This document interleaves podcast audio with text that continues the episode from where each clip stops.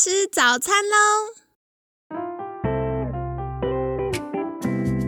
本节目由好时好时提供。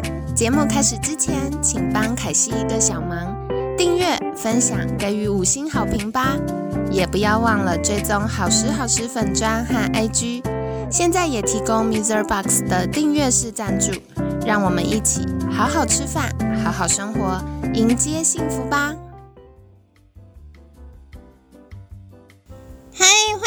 凯西陪你吃早餐，我是你的健康管理师凯西。星期三快乐！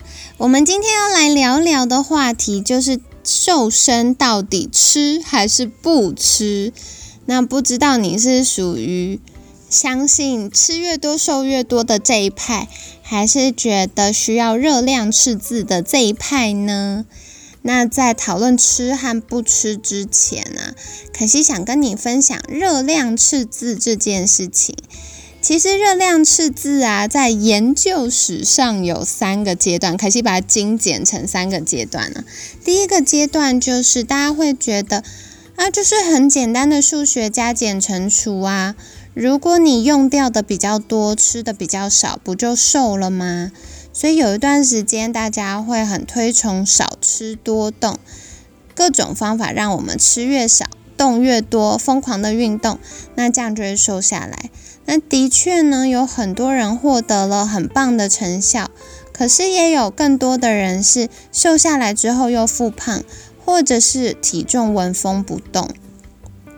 所以在这样的状况下呢，医学界和科学界又做了进一步的研究。就发现说，哦，原来身体的运作不是我们想的这么简单，不是计算出，哎，我们吃了多少热量就会直接在身上长出多少的肥肉，还会跟我们身体的代谢能力有关，跟我们的荷尔蒙平衡有关，跟压力，还有肠道健康、睡眠品质，还有食物的选择有关。比如说，同样是三百大卡的食物，那糖类跟蛋白质跟脂质的营养素，或者是吃进来对身体的影响，或者是实际上在身体里容易转换成肥肉的程度，都会不太一样。所以大家开始有了很多元，然后不同的论点。但是慢慢呢，又有进一步的科学研究发现说，诶，其实像我们。早几年很流行的低 GI 饮食，到后来生酮饮食、间歇性断食，然后不管是一六八、二零四，或是二一一餐盘等等的，那其实都是从某个角度帮助我们减少热量的摄取。比如说，我们吃的很营养，或者是饱足感比较够的时候呢？我们就不太容易在下午的时候想吃点心，那或者是我们选择好消化、营养又健康的食物，就不太容易因为压力或者是血糖过低而吃垃圾食物或宵夜。所以慢慢的，热量赤字呢，就从简单的加减乘除开始考虑了身体的变化，考虑了食物的品质，然后再来进一步的话呢，又考虑到了。哎，我们每个人的基因啊、作息呀、活动量啊等等的，但是到了第三个阶段，就是刚刚凯西提到这个阶段呢，大家就相信哦，原来瘦身的过程热量赤字还是必要的。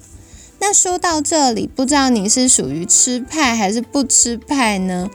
那大家常都会觉得，哎，瘦不下来就是因为吃太多。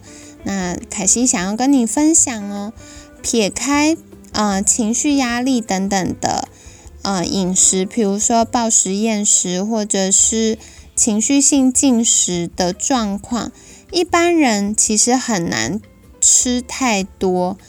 那大部分的状况呢，都是吃了正常甚至偏少的分量。但是都选择是空热量的食物，例如吃了太多的糖类，像是呃吃了干面呐，然后吃了太多的卤肉饭呐，或者喝了含糖的饮料啊，甚至喝酒啊。那过量的淀粉或者是精致加工的，像蛋糕、饼干，还有含糖饮料、酒精这些东西呢，都会让我们容易囤积脂肪，因为热量太多了，身体能量用不完就会储存起来变成脂肪哦。那另外一个部分呢，就是呃精致加工的食物会让我们。容易营养不良，因为随着每一个阶段的加工、加工、加工，那在这些阶段里面，营养都会流失，像维生素、矿物质、蛋白质可能会变异，或者是纤维质可能被破坏，导致我们真正身体需要的营养是不足的。那所以凯西常常会跟学生分享，我们不是吃太多瘦不下来，是吃太少。外加营养不良、热量不足，或者是营养不良，所以瘦不下来。那这个状况该怎么改善呢？可西给你两个小建议哦。第一个做法就是在日常生活中检视一下，你可以透过笔记或拍照检视一下你日常生活到底都吃了什么呢？做了记录之后，开始把一些精致加工的食物换成原形食物。那什么是原形食物呢？其实就是食物本来的形态，它被饲养出来或被种植出来该长什么样子呢？那如果多吃原形食物，而不是被精致加工的食物，就比较容易获得维生素、矿物质。蛋白质、纤维质、抗氧化物质等等等身体所需要的营养，那这样子呢，就可以让我们因为营养充足，新陈代谢比较顺畅，就可以好好的燃脂，然后获得好体态哦。那具体在生活中应该要怎么做呢？我觉得除了多选择原形食物之外，增加食物的多样性也是很重要的。这是什么意思呢？因为我觉得现在大部分的人呢工作忙碌，所以我们选择的食物类别都很像。比如说像可能大家吃了盐水鸡，然后吃了卤鸡腿，然后吃了炸鸡排，有观察到吗？都是鸡肉，所以在这样食物多样性的时候，它只算是一种。那另外是各种的牛肉的料理啊、鱼肉啊等等，它都只能算是一种。那科学家就发现，有一些长寿村的呃这些长辈们呢，他们可以到年纪很大都还很健康，除了有充足的活动跟身体的训练之外呢，很重要的是他们吃的食物多样性很高。那科学家指出。如果我们一周可以吃二十到三十种不同的食材，就可以获得比较均衡的营养哦。那该怎么做呢？凯西会建议你可以选择两种组合，然后在一周当中做轮替。所以两种组合应该怎么设计呢？举例来说，可以有三种的蛋白质来源，像是一个红肉、一个白肉、一个豆类，或者是以白肉为主，然后再来有豆类跟蛋，这样子就三种了。然后再来下一个是可以有四种的蔬菜，里面包含两种的深绿色蔬菜跟两种的彩色蔬菜。那接下来呢，可以再选择两种的。糖类来源，比如说一种淀粉、一种水果，或者是两种淀粉，像是地瓜、南瓜、莲藕、莲子、红豆汤、绿豆汤等等，都可以做交替的选择。那当然，关键还是比例跟分量啦。详细的饮食搭配可以参考凯西有开平衡饮食班的课程。那在平衡饮食班呢，我们会再提供一些范例，还有选择食物分量的标准给大家哦。那这样子呢，大家就能够比较容易获得目视上一餐应该要吃多少分量呢？那说回来，刚刚讲到三种蛋白质、四种蔬菜，然后再加上两种的淀粉，这样子就已经有九种了。所以，如果我们在日常生活中可以一周有两个组合，这样子我们就可以有十八种的不同的食材，可能再加个一两样啊，我们就可以达到每周二十种的标准喽。那你可能会说，可惜啊。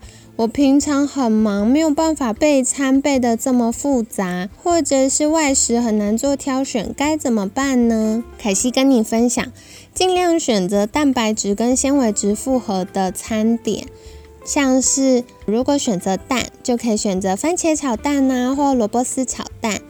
然后如果是蔬菜的话呢？就可以选择是很多种蔬菜跟菇菇炒在一起的选择。那如果是蔬菜的话呢，就可以选择很多种蔬菜跟菇菇等等炒在一起的料理。那这样子呢，就会比较容易增加食物多样性喽。另外呢，凯西也会建议准备一些小凉菜，像是凉拌木耳啊、小黄瓜啊。凉拌萝卜丝啊，等等的，那这些呢，平常放在冰箱。如果回家肚子饿了，或有的时候买便当，也可以选择一些凉菜做搭配，就可以增加食物多样性，获得均衡的营养喽。所以跟你分享，那不知道今天的内容，你觉得最有帮助的是哪个部分呢？欢迎在留言或者是。啊，可以 email 给我们专用信箱或私讯好时好时的粉砖，告诉凯西喽。